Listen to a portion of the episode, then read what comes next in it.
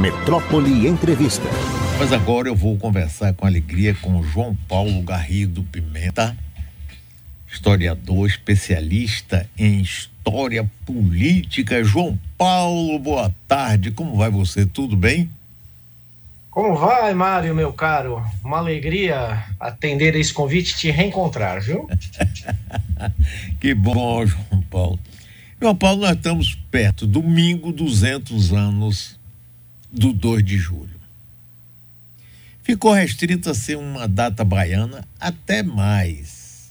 Não pega todo o interior da Bahia, é engraçado isso. É mais de Salvador, é côncavo, uma área um pouco maior, mas se você chegar lá nas profundezas da Bahia também não há. Como é que, e, e, do ponto de vista histórico, você que é professor de história tudo, como é que esse 2 de julho ficou tão apagado em termos nacionais?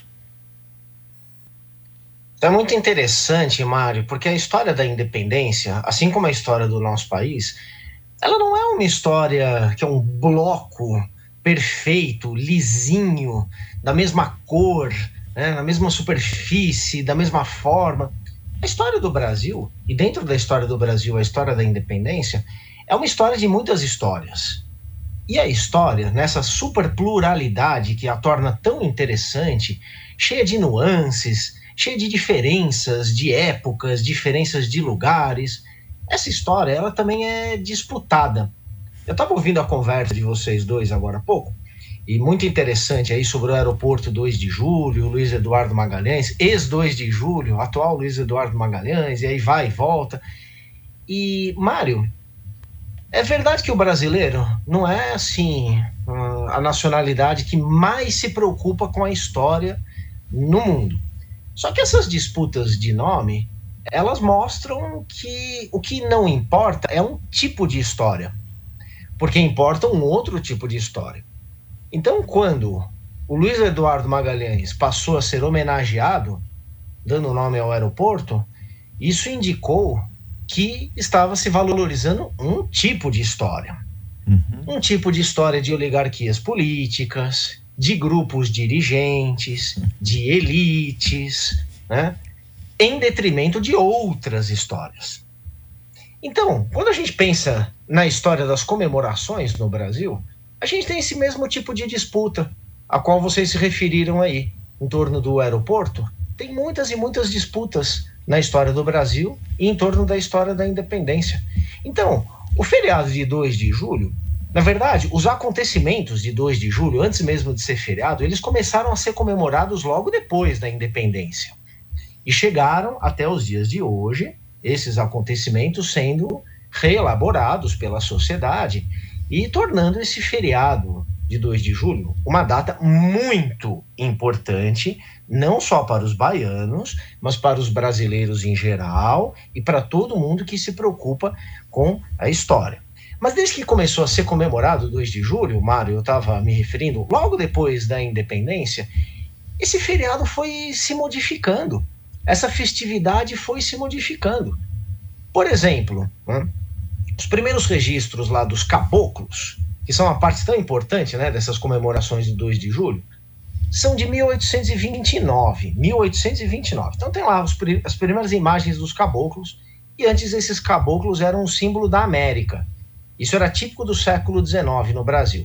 Valorizava-se o indígena como um símbolo da América, mas era um indígena só simbólico, porque o indígena de verdade ele era no padrão das elites da época morto ele era excluído. Então, o indígena simbólico entrava nesse rol das comemorações e das imagens sobre a nacionalidade brasileira. E por volta de 1850, esses caboclos já estão muito africanizados, já estão bastante africanizados, com referências ao candomblé, né, a história enfim, das populações afrodescendentes da Bahia do nosso país.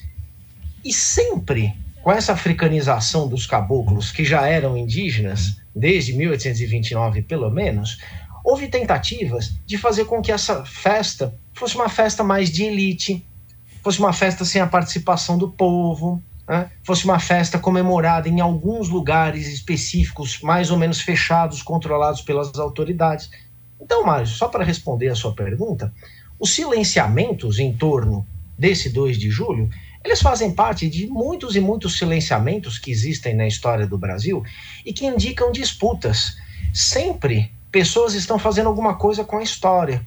E no caso do nosso país é muito frequente, então, que alguns passados sejam desvalorizados para outros passados serem colocados no lugar. É o que acontece com 2 de julho, é o que acontece especificamente também com o nome do aeroporto. E, rapaz, muito interessante essa análise sua.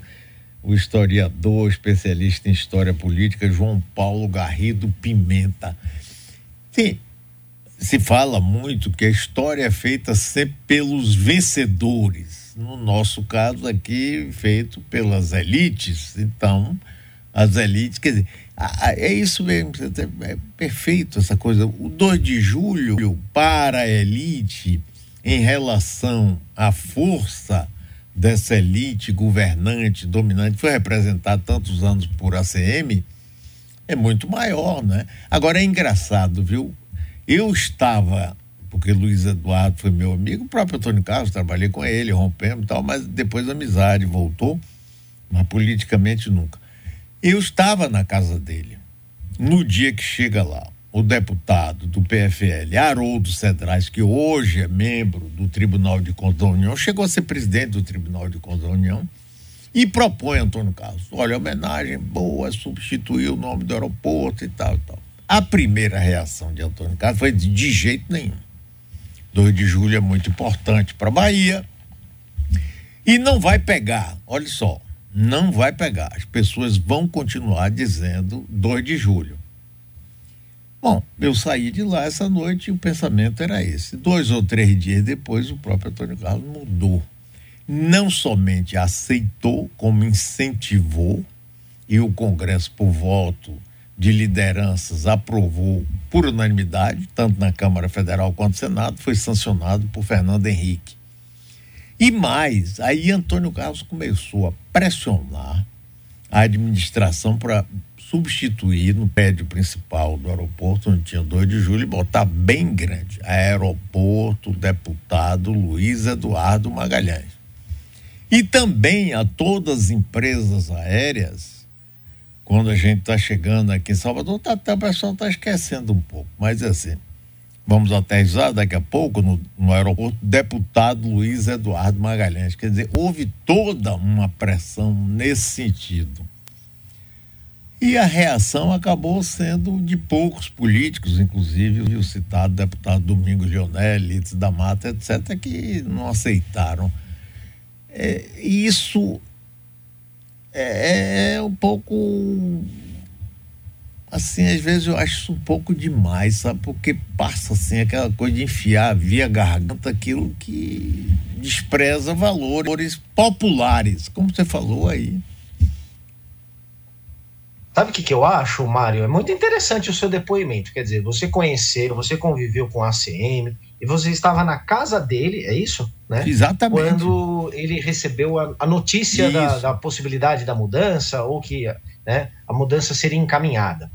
E veja, no nosso país existem centenas, milhares de homenagens a pessoas então é nome de aeroporto, é nome de praça, é nome de avenida, nome de rua, é nome de edifício.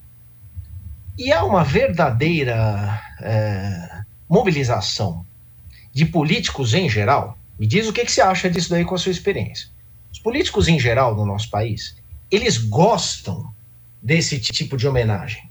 Eles gostam de homenagear um outro político. Eles gostam de homenagear uma liderança política. Eles gostam de imaginar, de, de homenagear uma pessoa que teve atuação política e que faleceu. Porque, no fundo, isso parece reforçar os interesses desses próprios grupos políticos. É como se o sujeito que aprova a mudança de um nome, de um aeroporto, que tinha uma referência histórica coletiva, geral, para uma referência histórica muito limitada, restrita a um indivíduo, ele esperasse que no futuro ele também poderia ser homenageado. Parece que isso reforça, então, um certo corporativismo dos nossos grupos políticos, né, que é muito bem aceito pela sociedade. E aí entra um outro dado, Porque o brasileiro, assim como muitas outras sociedades do nosso mundo também, adora homenagear indivíduos mais do que coletividades. É isso mesmo. Porque as coletividades, quando elas são homenageadas, parece que elas não tocam diretamente ao indivíduo. O indivíduo gosta de se reconhecer numa pessoa e não numa causa, não numa ideia, não num ideal. Repito, hein? 2 de julho era uma referência a um acontecimento histórico muito importante que dizia respeito a milhares de pessoas. Só que ninguém com um nome específico. Aí quando vem lá Luiz Eduardo Magalhães, as pessoas pensam: ah, era um bom rapaz, ah, era um bom político, né? No fundo, elas estão projetando aquele indivíduo para elas mesmas. Então, eu acho que essa maneira do, do, do brasileiro lidar com a história conta muito sobre o que nós somos como brasileiros atualmente. Nós somos pessoas muito suscetíveis aos apelos dos indivíduos, das homenagens aos indivíduos.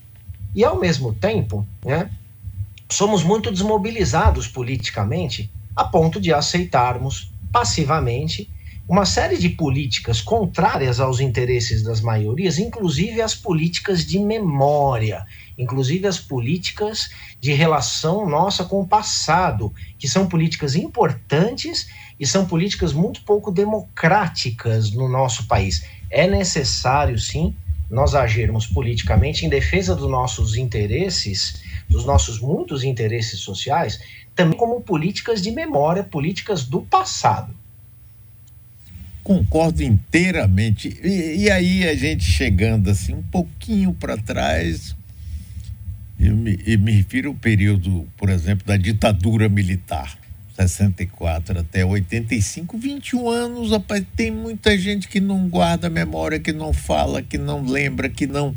Sabe, e uma coisa que modificou e modifica até hoje, até hoje nós vivemos efeitos desse determinado momento que, por sua vez, foi né, desencadeado por outros, a própria posição dos militares a partir, inclusive, da própria proclamação da República.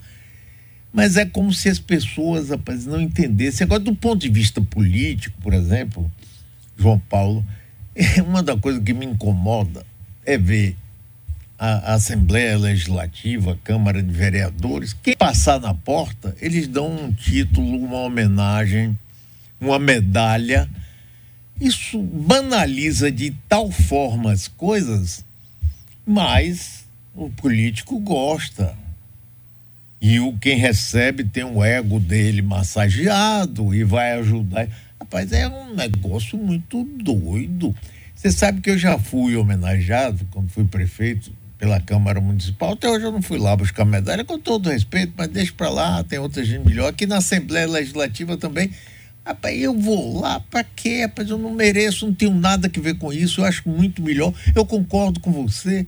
Se a gente trabalhasse as causas importantes, a memória importante, não essa coisa né, individualizada, é terrível, João Paulo. Agora, é preciso lutar muito contra isso para a gente conseguir avançar um pouco, não é, João? Claro, Mário, você tem toda a razão. Ó, deixa eu dar um exemplo aqui para você. Claro que estamos aqui falando do 2 de julho, repito, que é uma data importantíssima da história do Brasil, não só da história da Bahia, e é também uma data importantíssima é, dessas construções de memória, desses jogos políticos de utilização do passado, como nós estamos discutindo aqui. Eu vou pegar um exemplo assim menos luminoso, menos bombástico mas que diz respeito aqui ao cantinho onde eu moro em São Paulo. Até um pouco tempo atrás, Mário, existia uma rua aqui perto chamada Rua Doutor Sérgio Fleury. Hum. Era esse o nome. Rua Doutor Sérgio Fleury. Ora, a imensa maioria das pessoas que passava na esquina era uma ruazinha pequenininha, né? Um, um quarteirão só. Passava, olhava aquela placa, não pensava em nada. Mas quem é o doutor Sérgio Fleury que estava sendo homenageado lá?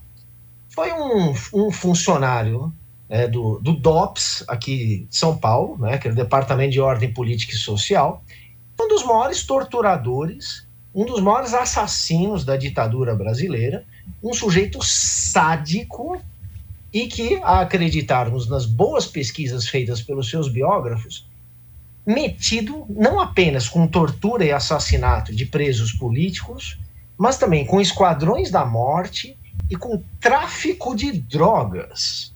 Ou seja, o doutor Sérgio Fleury estava sendo homenageado. Até que algum morador, que eu não sei quem foi, né, olhou para aquela placa e falou: não é possível, eu não quero morar numa rua dessas.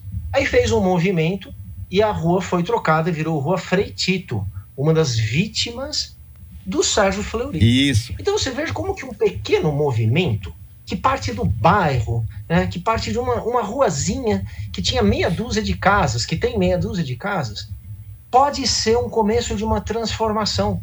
Em termos do quê? De uma democratização das nossas políticas de memória, que nem você falou aí. Um monte de gente homenageada. Nós achamos que são merecidas essas homenagens? Nós temos como discutir e como opinar sobre essas homenagens? Eu acho que essa que é a questão. Agora, João Paulo, eu estou conversando com o historiador João Paulo Garrido Pimenta. João Paulo, agora, eu fico pensando o seguinte: tudo começa na educação. É? E eu acho que a educação no Brasil, salvo raras e honrosas exceções, é um desastre sempre foi feita pelas elites, para as elites, que dão as versões, que ensinam o que interessa, o que não interessa não ensina.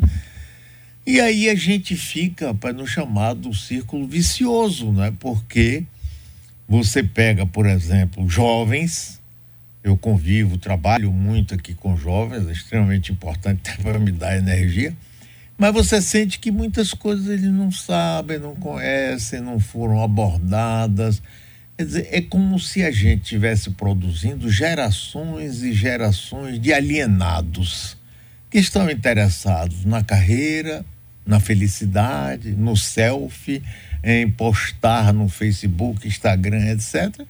É, o resto quero viver bem, quero ver dinheirinho, quero então é, melhorar um pouquinho e tal, enquanto que a massa do povo brasileiro continua excluída submetido à violência, sem emprego, sem educação, sem saúde e atacado por dois lados. De um lado, a polícia e do outro lado, a bandidagem, a traficagem, a traficante que tem muita grana.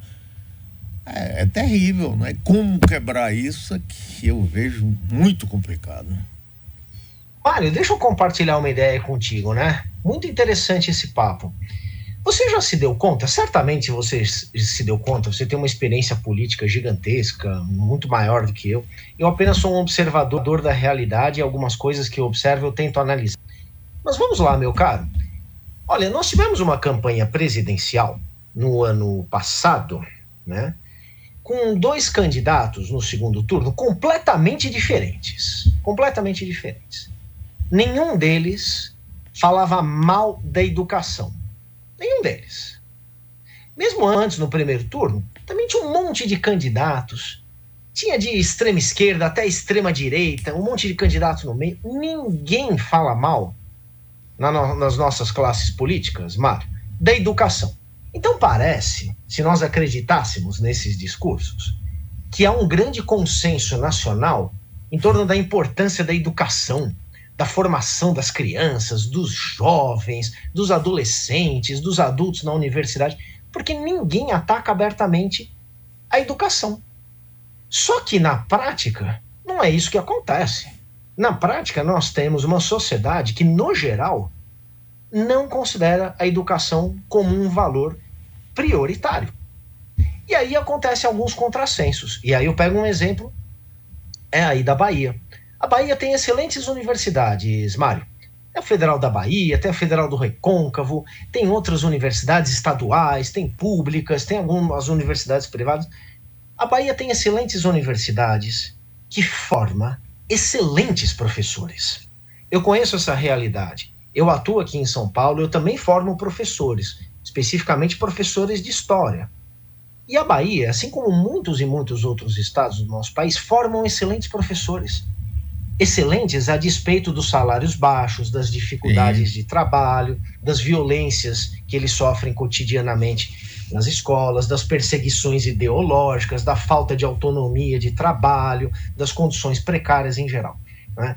Então, é, um, é uma coisa absurda que o nosso país tenha tanta massa crítica, tenha tanta capacidade intelectual, tenha tanta gente empenhada em ensinar que não há uma correspondência em termos de políticas públicas. E essa correspondência só não existe porque nós não temos um pacto social suficiente para pressionar esses grupos políticos e para fazer com que realmente o nosso país forme pessoas.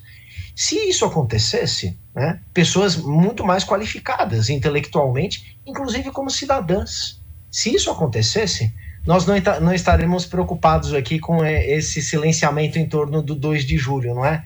Nós estaríamos discutindo, nossa, está havendo um debate em torno do nome a ser dado a uma determinada praça, a um determinado aeroporto. Haveria um debate e não uma imposição autoritária de um determinado grupo que simplesmente não encontra reação ou não encontra reação suficiente por parte da sociedade. Porque houve reação e continua havendo reação em torno desse, dessa mudança de, de nome do aeroporto. Tanto é que nós estamos aqui conversando sobre isso, né?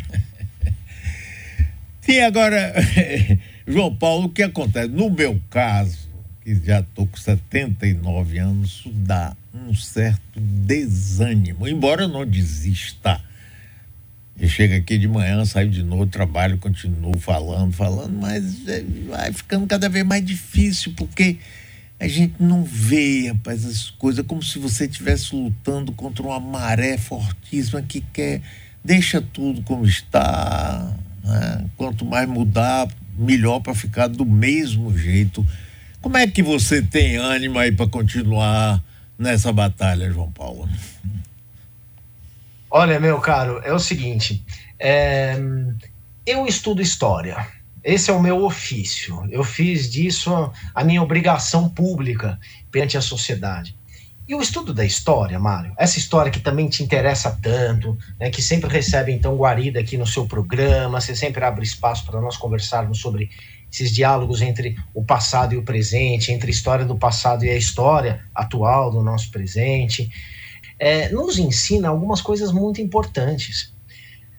O nosso país, esse país que começou a se formar como uma nação no processo de independência, que teve algumas definições tão importantes na Bahia em 1823, mas também um pouco antes, também depois, a nacionalidade brasileira, que foi sendo formada a partir da independência com uma colaboração decisiva da história da Bahia nesse processo de independência, sempre foi uma história de diversidade.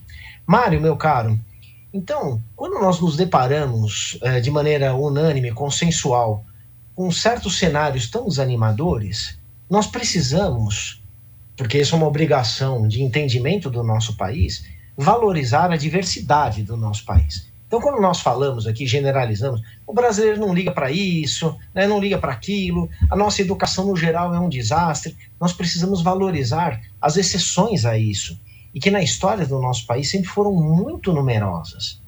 Então a quantidade de pessoas que concorda conosco, e não é, essa não é uma ideia original nossa, evidentemente, que no geral a educação do povo brasileiro é um desastre total e completo, no geral, a quantidade de gente que concorda com essa ideia mostra que as exceções são muito numerosas e que nós precisamos valorizar essas exceções. É aí que eu encontro o ânimo é na própria diversidade da nossa história, na diversidade da história da nossa nação, da nossa consolidação como uma nação aí pelos séculos 19 e 20, que eu encontro então um ânimo para continuar fazendo aquilo que eu sei fazer, assim como você continua fazendo o que você sabe, né? É um programa que educa as pessoas, que politiza as pessoas. Nós não somos tão poucos assim, não. Grande João Paulo, que bom, meu amigo. Olha, prazer enorme veio ouvir você. A gente tem que ir e eu quero que você nos ajude nisso. Nós precisamos. É um prazer meu enorme. Meu caro, estou sempre aqui, estou sempre tentando. Estamos juntos. Obrigado e parabéns pelo programa. Sempre uma alegria bater esse papo contigo, tá bom? Valeu, João. Também, grande alegria historiador, pesquisador João Paulo Garrido Pimenta.